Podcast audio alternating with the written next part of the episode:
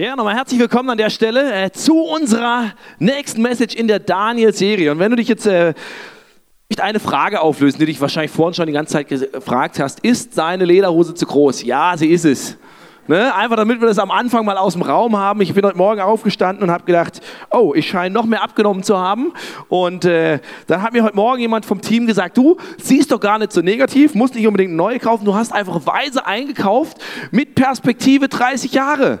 Ne? Lederhose kannst du in 30 Jahren ziehen, dann passt der Bauch auch wahrscheinlich wieder rein und äh, alles ist gut. Meine Nachbarin hat auch gemeint, naja, also so bei mir so mit von Wadeln und äh, vom Bauchumfang wird es halt einfach nicht mit Lederhose zusammenpassen. Ne? Ich stehe dazu, ich habe gedacht, ich mache den Spaß mit. Wenn wir schon einmal im Jahr Oktoberfest Style Sunday haben, dann ziehe ich auch eine Lederhose an und das ist äh, wahrscheinlich auch der einzige Tag im Jahr, wo du mich so sehen wirst. Deswegen genieß es. Und ich habe gerade hier unten gesessen und sogar überlegt, ob es sogar eine Premiere ist, weil ich weiß, wir hatten es letztes Jahr schon, aber äh, ich weiß gar nicht mehr, ob ich an dem Tag gepreacht habe. Ich glaube nicht. Deswegen äh, mein erstes Preaching in Lederhose. Schauen wir mal, wie es geht.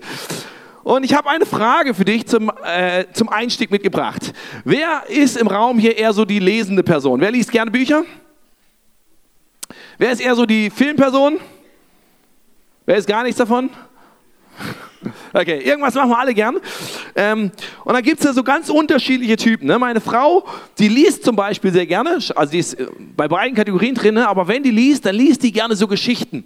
Ja? Ich lese eher so, so, äh, so Sachbücher und Sachen, die mich irgendwie weiterbringen. Aber eine Sache, die ich liebe, wo Geschichten drinstecken, ist, wenn es um Biografien geht. So biografische Sachen, so berühmte Leute aus den unterschiedlichsten Hintergründen. Einfach zu sehen, hey, wow, wie sieht deren Leben aus? Oder wie haben die gelebt? Was waren Sachen, die sie vorangebracht haben? Das finde ich genial.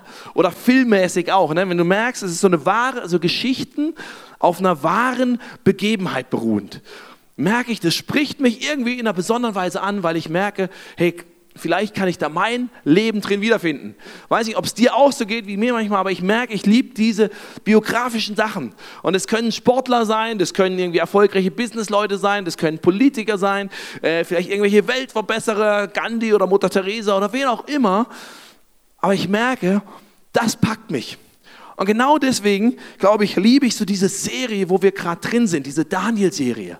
Weil wir uns das Leben von einem Mann anschauen, der eigentlich ein ganz normaler Mann war, ne, so ganz normaler Mensch, so wie du und ich hier zusammen sind, der aber krasse Sachen erlebt hat, der in Situationen reingeschmissen wurde, die er sich vielleicht nie so ausgesucht hätte und lernen musste, damit umzugehen, mit seinem Leben klarzukommen, sein Leben auf einen guten Kurs zu kriegen, richtige Weise, gute Entscheidungen zu treffen und Rückgrat zu haben in seinem Leben. Und er war nicht unbedingt komplett darauf vorbereitet, sondern er war immer wieder in unerwarteten Situationen und musste gemeinsam mit Gott rausfinden, hey, was mache ich jetzt damit? Und da schauen wir uns, in den letzten Wochen haben wir uns schon verschiedene Situationen aus seinem Leben angeschaut und heute wollen wir eine weitere anschauen. Und ähm, das Thema für die Message heute lautet, wie komme ich Gott wieder näher? Oder wie komme ich Gott näher? Und ich finde es ein super spannendes Thema. Das ist ja logisch, klar, du bist ja der Pastor, du musst es spannend finden, ne? musst ja was drüber sagen. Und vielleicht sitzt du hier und denkst, ja, Thema interessiert mich nicht, weil ich glaube gar nicht an diesen Gott. Ne? Bin heute Morgen nur hier, weil ich äh, mich verlaufen habe oder weil ich mit irgendwem mitgekommen bin, der mich eingeladen hat. Ich glaube gar nicht an diesen Gott, weil ich glaube, dieser Gott das ist für, für, für Menschen, ne? so eine Krücke ne? für die Leute, die mit dem Leben nicht klarkommen, die suchen sich halt so ein bisschen so ein Glauben an Gott und es hilft ihnen. Ist ja schön, können sie ja machen, aber für mich ist das nichts. Oder vielleicht sitzt du hier und sagst, ja, ich glaube schon, so ein höheres Wesen, irgendwas gibt es in die Richtung, ähm, aber irgendwie so, für mich ist es nicht so ganz greifbar, das ist irgendwie so, so, so schwammig und ich kann damit nichts anfangen. Ich habe hab die Woche einen Satz gelesen von einem meiner Lieblingsautoren, sind wir mit einmal Büchern, ne? von C.S. Lewis. C.S. Lewis kennst du vielleicht nicht unbedingt vom Namen her, aber die Chroniken von Narnia, egal ob du jetzt äh, Filmfan bist oder Buchfan, Chroniken von Narnia, hast du vielleicht schon mal gehört, er ist der Autor davon. Und C.S. Lewis hat Folgendes gesagt, wenn das Christentum falsch ist, ist es bedeutungslos. Wenn es stimmt, ist es von unendlicher Bedeutung. Was es nicht sein kann, ein bisschen wichtig. Ich finde, er hat so gut getroffen. Er hat gesagt, hey, wenn das, was wir hier tun, ne, diesen Gott, von dem ich dir jetzt in den nächsten paar Minuten erzähle, wenn es den gibt, dann ist es von unendlicher Bedeutung. Und wenn es nicht stimmt, dann ist es vollkommen Käse, dann, dann, dann kannst du es wegschmeißen. Und ich gebe ihm recht, weil ich glaube, dass genau diese Einstellung Gott uns zu einlädt, uns zu, den, einen Kopf drüber zu machen und eine Entscheidung für unser Leben zu treffen, sagen, hey, wo stehe ich? Hat es für mich keine Bedeutung, glaube ich nicht dran? Und dann lasse ich es auf die Seite und sage hey, wenn ich glaube, dass da was dran ist, dann gibt es nur einen Weg und der ist all in. Und vielleicht ist heute Morgen, wenn du hier bist und sagst, ich kann noch nichts mit diesem Gott anfangen, ist es vielleicht so ein Morgen für dich, wo ich dich einlade, sag, hey, ich nehme jetzt die nächsten 20 Minuten und mache mir einfach Gedanken. Ich bin eh schon da ne, und mache mir jetzt Gedanken und wenn es was von diesem Gott gibt, dann will ich ihm ein Stück weit näher kommen. Oder du sitzt hier und sagst, ja, kenne ich ja schon, ich glaube ja an diesen Gott, bin mit ihm unterwegs, äh, ist irgendwie nicht so mein Thema. Ne? Das ist für die Leute, die ihn noch nicht kennen. Falsch! Weil ich glaube, jeder, angefangen bei mir und weitergemacht bei dir, ist eingeladen, Gott ähnlicher zu werden. Es geht nicht darum, dass du einmal irgendwie so einen, äh, so einen Mitgliedsantrag irgendwo ausfüllst, haben wir eh nicht hier im ICF, aber dass du irgendwo Mitglied bist in einem frommen Verein oder sonst was, sagst, ja, ja, habe ich mal, glaube ich schon irgendwie dran, sondern Gott wünscht sich, dass wir ihm Tag für Tag ähnlicher werden. Und deswegen ist das Thema, egal wie du heute Morgen hier sitzt, wo du in deinem Glauben oder deiner, dein, äh, deine Gedanken bezüglich Gott bist, ist es für, die, für jeden gleichermaßen bedeutend. Weil ich glaube, es kann uns einen Schritt näher bringen in einer ganz wichtigen Frage. Und ähm, habe ja gerade gesagt, wir wollen uns diese Geschichte vom Daniel anschauen und wir haben immer so ein Kapitel aus seiner Geschichte, haben wir als Hörspiel vertont und äh, das wollen wir uns jetzt entdecken, anschauen, entdecken, anhören, worum es diesmal geht.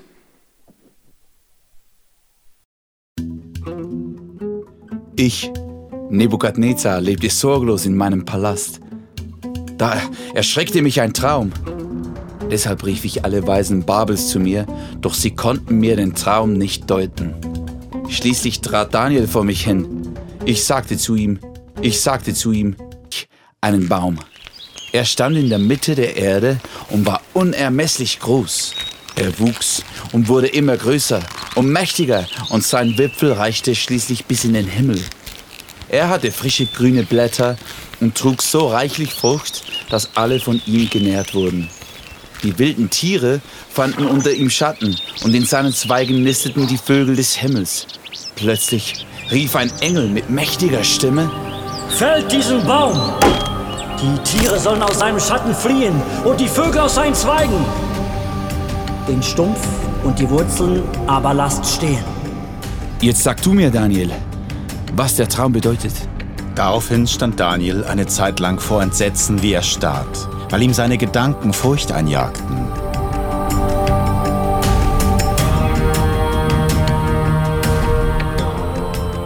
Dann sagte er, Dieser Baum, o König, bist du.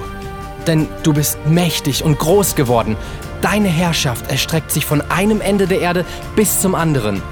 Der Höchste hat über dich einen Beschluss gefasst. Man wird dich aus der Gemeinschaft der Menschen ausstoßen und du musst bei den wilden Tieren des Feldes leben. Die ganze Welt soll erkennen, dass Gott die Herrschaft demjenigen geben kann, dem er sie geben will. Dass aber befohlen wurde, den Baumstumpf und die Wurzeln stehen zu lassen, bedeutet Folgendes. Dein Königreich wird dir wieder zufallen, sobald du eingesehen hast, dass der Herr im Himmel die Herrschaftsgewalt innehat. Darum, o oh König, höre an, was ich dir rate. Brich mit deinen Ungerechtigkeiten und kümmere dich darum, dass die Armen und die Unterdrückten das bekommen, was sie brauchen. Nur dann kann es dir auf Dauer gut gehen. Zwölf Monate später, als Nebukadnezar auf dem flachen Dach des Königspalastes in Babel spazieren ging, rühmte er sich und sagte, ha, ist es nicht dieses großartige Babel, das ich allein durch meine gewaltige Macht zur königlichen Residenz erbaut habe? Aber noch während er redete, ertönte eine Stimme vom Himmel. Hiermit sei es dir gesagt, o König, deine Würde als König ist dir genommen worden. Sofort geschah mit Nebukadnezar, was ihm die Stimme angekündigt hatte. Er wurde aus der Gemeinschaft der Menschen ausgestoßen. Er fraß Gras wie die Rinder und wurde vom Tau des Himmels durchnässt. Die Jahre vergingen und seine Haare wurden so lang wie Adlerfedern und seine Nägel wie die Krallen eines Vogels.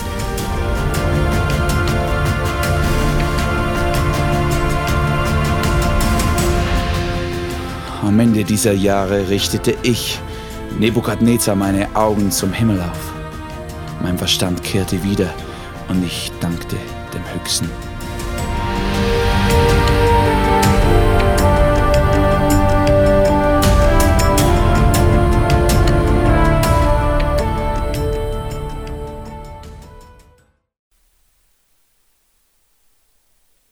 Spannende Geschichte, ha?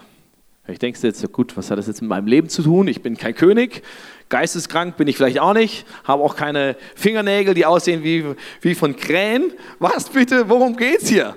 Was hat es jetzt mit mir zu tun?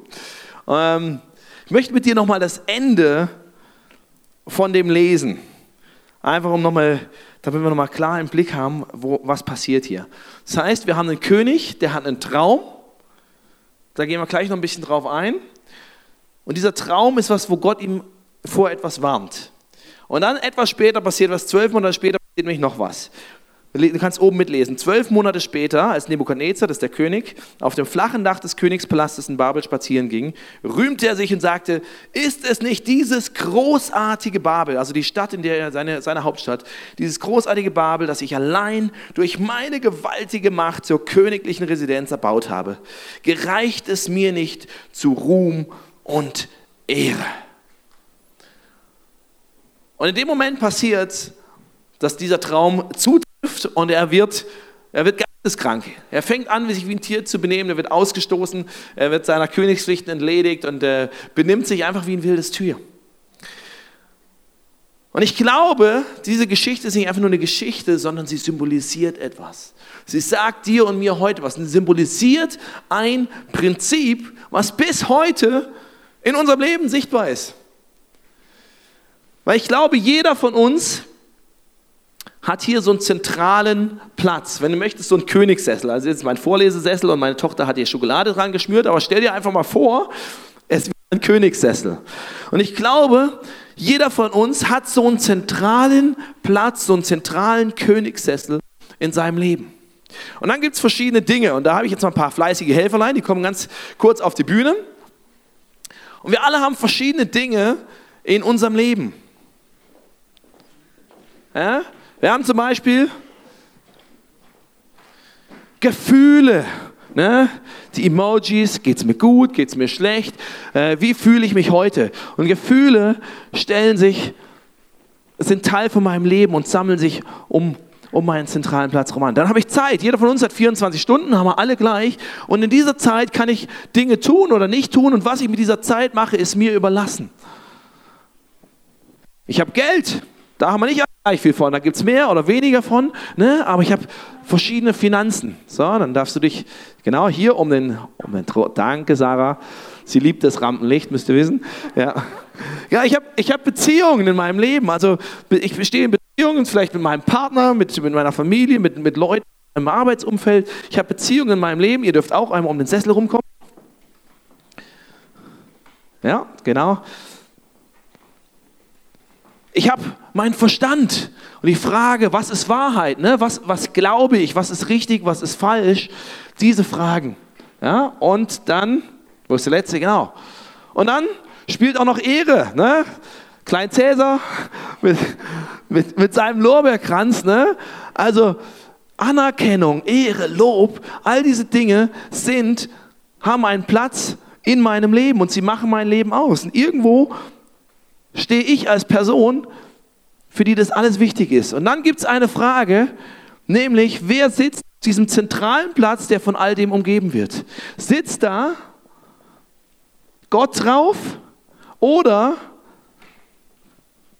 versuche ich mich da drauf zu setzen. Wenn du denkst, ah, das kann er jetzt gerade so wagen mit dieser Spitzenkrone, weil du die Lederhose anhast, du hast recht, jetzt würde es funktionieren, aber ich würde Ärger kriegen mit meiner Frau, weil ich die Krone kaputt mache. Aber stell dir vor, ich hätte die Lederhose nicht an, sondern eine normale Hose, dann würdest du merken, das würde nicht funktionieren, dass ich da drauf sitze. Weil auf diesem zentralen Platz in meinem Leben kann nur einer sitzen. Das heißt, entweder lasse ich Gott da sitzen und sage, Gott, du bist der König, du hast den Platz, um den sich all diese Dinge in meinem Leben drehen, oder ich sage, Gott, geh mal auf die Seite. Ah, ich möchte, dass sich diese Sachen viel wieder um mich selbst drehen. Ne? Das sind ja meine. Ne? Es ist meine, meine Gefühle, ne? danach richte ich mein Leben aus. Ne, geht es mir gut, geht es mir schlecht? Oh, heute fühle ich mich danach, heute fühle ich mich vielleicht nicht danach. Oh, ich fühle mich als Mann oder als Frau, definiere ich mir selbst. Ich fühle mich äh, danach dies zu tun und danach das zu tun. Meine Gefühle sind meins. Oder ich würde sagen, Gott, meine Zeit, das ist meins. Ne?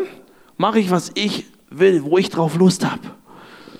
Und ich sage, ja, Wahrheit, ja, Wahrheit, das, äh, das definiere ich mir, wie das mir passt. Ne? Also ist ja mein Denken, ne? ich bin ja freier, frei denkender Mensch, ist richtig, bist du. Definiere ich mir, wie es mir gefällt. Ne? Was haben wir noch? Ne? Genau, Ehre. Ah, me, myself and I, Selfie hier, Selfie dort, ein bisschen. Ne? Hauptsache, ich kriege möglichst viele Likes in meinem Leben und den Leuten gefällt, was ich mache. Oder meine Beziehung, ne? Ja, ist schön, ne? aber Hauptsache, also muss schon, muss schon was für mich bei rumkommen, ne? meine Beziehung. Oder die Kohle, klar, Kohle, dafür da, dass ich mir was Schönes gönnen kann. Habe ich mir schließlich verdient. Das ist ja mein Job, der mir mein Geld einbringt und ich verdiene mir damit was. So, ihr dürft euch setzen. Vielen Dank, ihr steht schon lang genug. Aber du merkst, was ich möchte, was du merkst, ist auf diesem Sessel und im Zentrum von all diesen Dingen in deinem Leben kann nur einer sitzen und es bist entweder du oder Gott. Und genau das ist dieses babylonische, babylonische Prinzip, was wir hier von dem König gesehen haben. Weil Gott hat ihm vorher versucht zu zeigen, hey, du bist zwar der König, aber trotzdem der Mittelpunkt, das Zentrale in deinem Leben, das muss ich sein. All diese Dinge in deinem Leben, die ich dir geschenkt habe, die sollten sich nicht um dich selbst drehen, sondern die sollten sich um mich drehen. Und Nebukadnezar hat gesagt, hey, ist es nicht dieses herrliche Babel, was ich in meiner Kraft zu meiner Ehre erbaut habe? Merkst du, was passiert? Er hat, er hat dieses gemacht. Und hat sich selbst auf diesen zentralen Platz gesetzt und hat gesagt, hey, es ist zu meiner Ehre. Ich habe es gemacht. Meine Ressourcen, meine Fähigkeiten, die haben all das möglich gemacht. Und es ist nicht nur Geschichte, die einmal da passiert ist, sondern ich glaube, sie passiert bis heute. Und wir alle stehen immer wieder vor dieser Frage. Nicht nur einmal. Weiß ich, ich habe mich vor vielen Jahren dafür entschieden, mit Gott unterwegs zu sein, aber vor der Frage stehe ich immer wieder.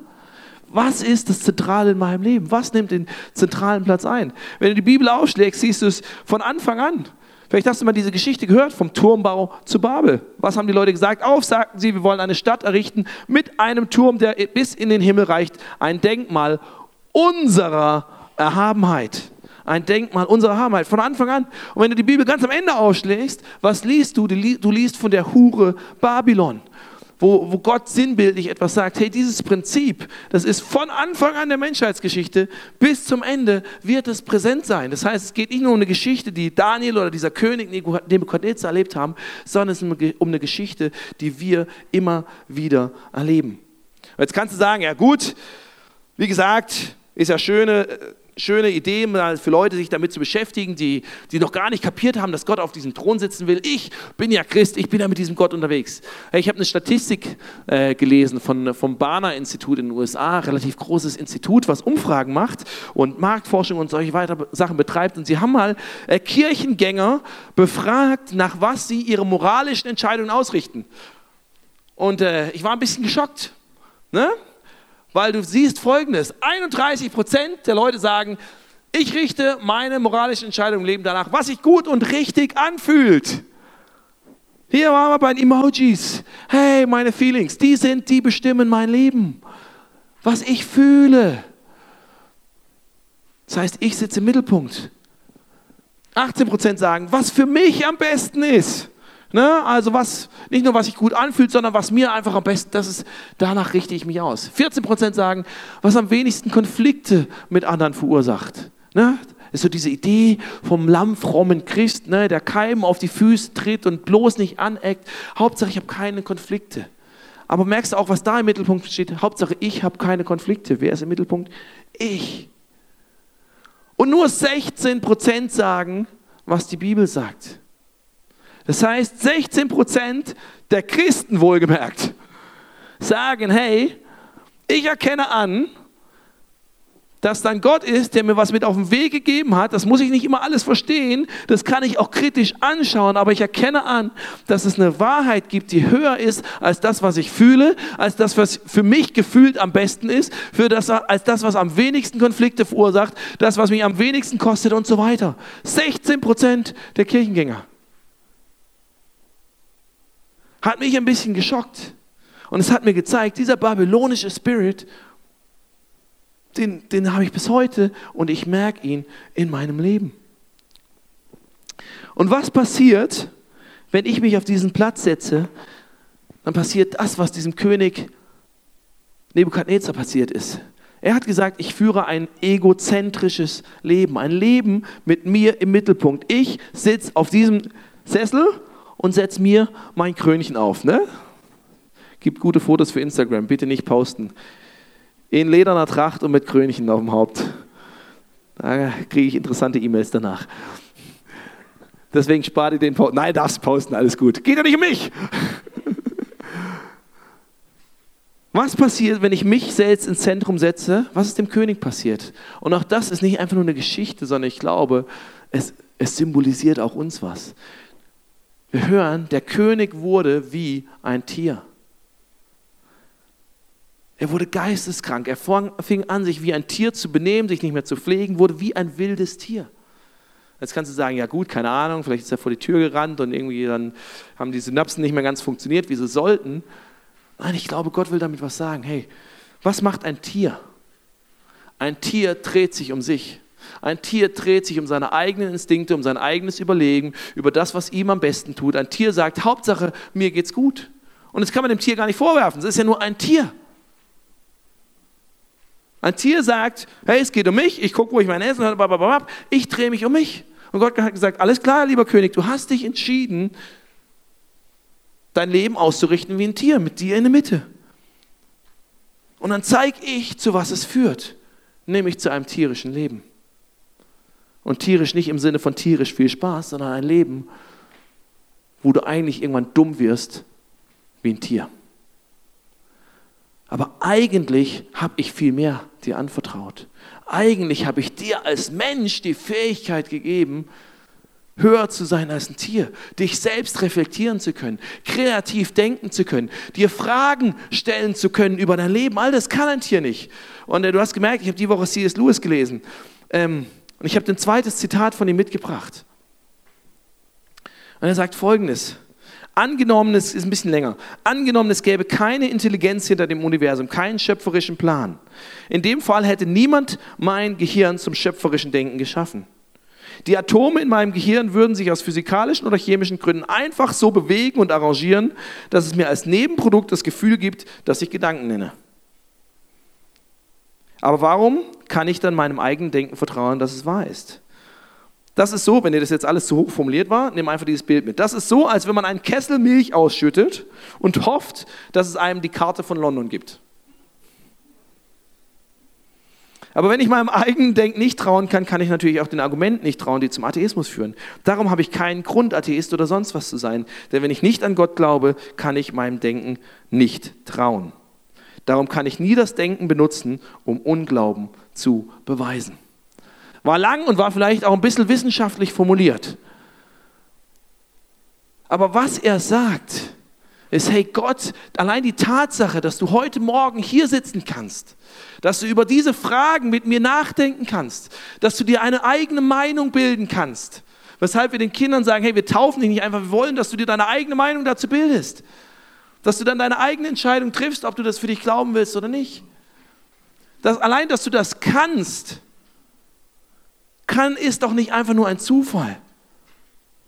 Ist doch nicht einfach nur, das, das wäre so zu glauben, es hat irgendwie, ich schütte den Kessel Milch aus und am Ende gibt es ein intelligentes Design, was all das kann. Es ist kein wissenschaftliches Denken. Es braucht mehr Glaube, das zu glauben, als an zumindest mal ein intelligentes, höheres Wesen zu glauben, was dich dazu befähigt.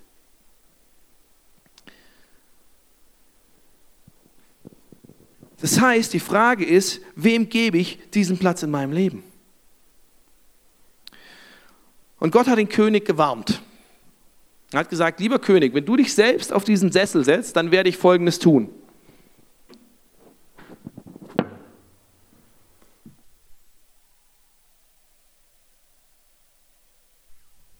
Lieber König, du bist wie so ein Baum. Und wenn du dich selbst auf diesen Sessel setzt, dann werde ich diesen Baum umhauen. Und ich wollte eigentlich eine Motorsäge mitbringen, hier ein bisschen Radadadam machen, aber ich habe keine Motorsäge gefunden.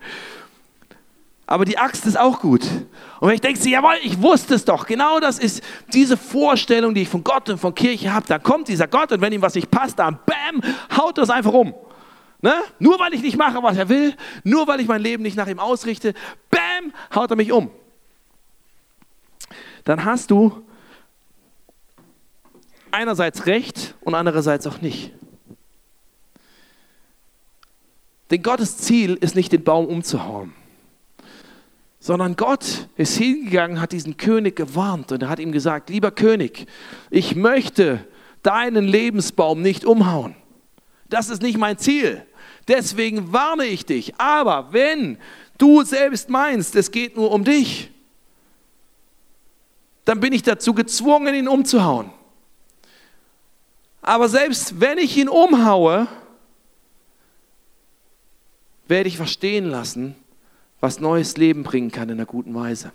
Ich weiß nicht, ob du es vorhin im Hörspiel mitgekriegt hast, aber er sagt, hey, ich werde diesen Baum abhauen. Du wirst werden wie ein Tier, letztlich, weil es deine Egozentrik ist. Aber ich lasse einen Stumpf stehen.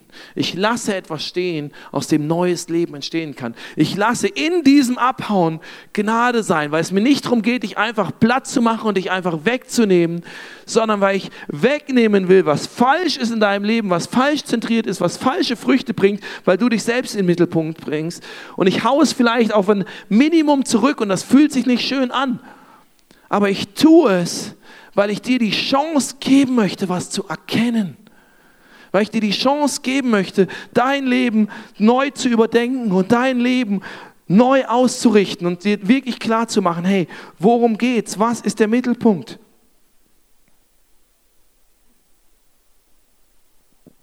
Ich glaube, Gott lädt dich ein, heute Morgen dir diese Frage genau bewusst zu machen, wie es für diesen König der Fall war.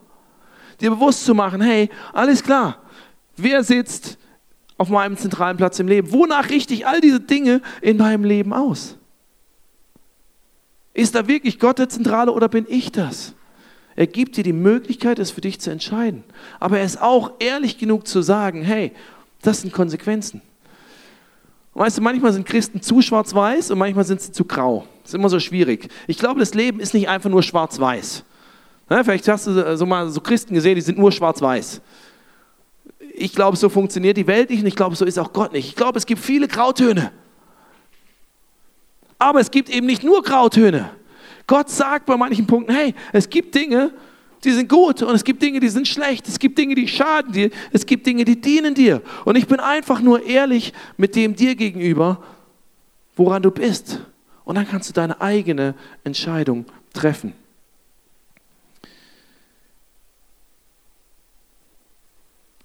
Und während die Band auf die Bühne kommt, möchte ich dir noch einen Punkt mitgeben, was du tun kannst, wenn du merkst, hey, ich merke heute Morgen, ich bin in meinem Leben, sitze ich vielleicht selbst auf diesem Sessel. Komplett oder zumindest in, in, in Teilaspekten von meinem Leben drehe ich mich um mich. Was kann ich tun? Das ist eine Sache. Die siehst du auch immer wieder. Das ist ein altes christliches Wort. Vielleicht denkst du, bam, ah, jetzt wusste ich, kommt sowas. Tue Buße und schlag einen neuen Weg ein. Was heißt das? Was heißt dieses Buße tun? Hast du vielleicht irgendwo schon mal gehört? Buße tun heißt erstmal, ich erkenne, mein bisheriger Weg, den ich gegangen bin, der führt mich zum Ziel, wo ich eigentlich gar nicht hin will. Ich erkenne das, der führt mich zum Ziel, wo ich nicht hin will. Und ich merke, ich will das nicht. Ich merke, hey, irgendwie tut mir das leid, wenn ich sehe, wow, das, das war gar nicht so die Entscheidung, die ich treffen wollte. Oder eigentlich will ich gar nicht so leben. Da tut mir was leid. Und ich erkenne, ich brauche Hilfe. Und das ist wirklich das Schöne bei diesem, in dieser Geschichte hier von, von Daniel und dem König Nebukadnezar. Du merkst, heute ging es viel mehr um Nebukadnezar als um Daniel, der ihm den Traum gedeutet hat. Da steht nämlich folgendes: Am Ende dieser Jahre, also am Ende dieser Jahre, wo er als Tier lebte, als konsequent von, von dem, sich selbst in den Mittelpunkt zu stellen. Am Ende dieser Jahre richtete ich, Nebukadnezar, meine Augen zum Himmel auf. Das heißt, er sagt, Gott, hey, hier unten, ich habe es allein versucht, aber ich brauche Hilfe, ich schaue hoch zu dir. Mein Verstand kehrte wieder und ich dankte dem Höchsten, lobte ihm und gab dem, der ewig lebt, die Ehre. Seine Herrschaft ist eine Herrschaft für alle Zeiten. Sein Reich besteht von Generation zu Generation. Alle Bewohner der Erde sind im Vergleich zu ihm wie nichts. Er handelt, wie er es für richtig hält, sowohl bei den Engeln im Himmel als auch bei den Bewohnern der Erde. Und es gibt keinen, der ihm Einhalt gebieten könnte oder zu ihm sagen dürfte, was tust du da? Zur gleichen Zeit kehrte mein Verstand wieder und zum Ruhm meines Königreichs erhielt ich meine Herrlichkeit und königliche Pracht zurück. Das heißt, Gott stellt ihn wieder her, weil er genau das getan hat. Er erkannt, hey, dieser Weg hat mich zu nichts geführt, zumindest zu nichts Gutem. Ab heute will ich anders handeln. Gott, ich brauche deine Hilfe dafür. Es soll nicht um mich gehen, sondern ich will dich wieder auf den zentralen Platz in meinem Leben setzen. Er hat sich entschieden zu sagen, ich will Gott groß machen. Weißt du, er hat vorher schon Dinge mit Gott erlebt gehabt. Es war nicht, dass, es war nicht, dass er nichts von ihm wusste. Er hat vorher schon durch Daniel und durch ein paar krasse Ereignisse gemerkt, hey, dieser Gott ist real. Der tut Dinge, der ist nicht einfach nur eine schöne Geschichte, eine schöne Erzählung, sondern er ist real. Aber das hat ihn noch nicht dazu geführt, ihm den zentralen Platz zu geben. Aber er hat gesagt, Gott, ich will dich groß machen, nicht mehr mich. Weißt du, ich habe ein Bild mitgebracht von Fußballfans. Ich bin großer Fußballfan. Ne? Kein Mensch findet das schräg. Egal, wie viele Hände du in den Himmel hältst, wie viele biertrunkene Lieder du kröst und wie groß deine Plauze ist. Jeder sagt, hey, die feiern nur ihr Team, das sind die Real Fans. Das sind die echten Supporter. Wenn du dich in eine Kirche hinstellst, machst deine Hand hoch, sagen Leute von außen, du bist ein Fanatiker. Einfach nur, weil du kapierst, hey, wenn ich hier reinkomme in den Worship und meine Hand hochmache, dann hole ich was vom Himmel auf die Erde. Dann geht es dabei noch nicht mal um mich, dann geht es nicht dabei, dass ich ein, ein tolles Gefühl dabei habe, sondern geht es darum, dass Gott da sagt, dass er da ist, wo wir zusammen sind, wo wir ihn groß machen. Da ist er da. Da wird er Leuten begegnen, da wird er Leute heilen. Deswegen ist jetzt, wenn du nur zu Gast bist, hör jetzt kurz weg, aber das ist nur ein kleiner pastoraler Arschtritt. Deswegen frustriert es mich manchmal, wenn ich sehe, am Anfang vom Worship ist der Raum halb leer und wenn ich am Ende bei der, äh, wenn ich bei der Predigt bin, ist der Raum voll. Weil ich denke, hey, wir kapieren es nicht. Es geht gar nicht nur um dich, aber wir kommen zusammen, um Gott groß zu machen, weil wir wissen, da passiert was und wir verpassen was, wenn wir fünf Minuten zu spät reinkommen. Pastoraler Arschtritt, Ende.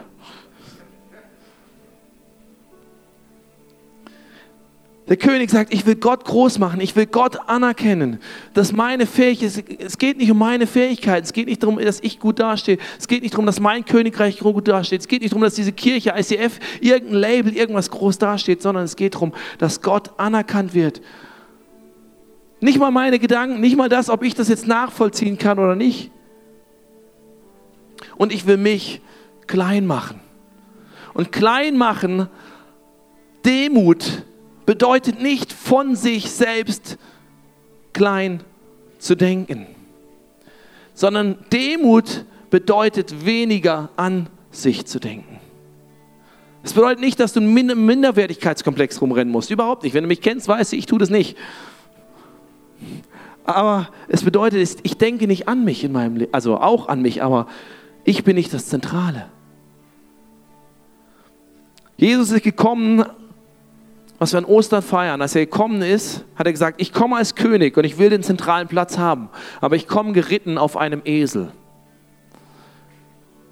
Um zu zeigen, mir geht es nicht darum, hier wie die, alle Könige mit Prunk und pompös und selbstdarstellerisch, sondern er sagt, ich komme auf einem Esel, auf einem ganz normalen Tier. Weil selbst ein Esel kann erkennen, dass ich König bin.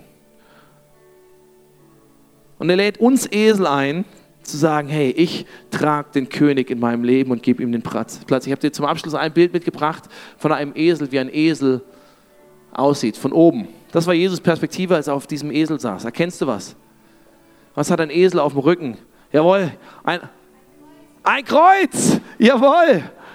Er hat ein Kreuz. Und Jesus sagt, hey, du bist ein Esel und ich lade dich ein, dass du dein Kreuz auf mich nimmst, auf dich nimmst und mich mit deinem Leben groß machst.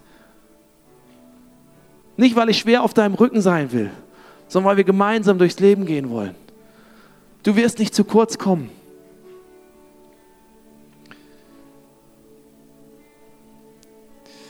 Ich möchte zum, jetzt in einen Song reingehen. Ich lade dich ein, dass du dazu aufstehst. Bevor wir in den Song reingehen, will ich beten. Aber in diesem Song singen wir I'm not enough unless you come. Will you meet me here again? Das heißt, Gott, ich erkenne,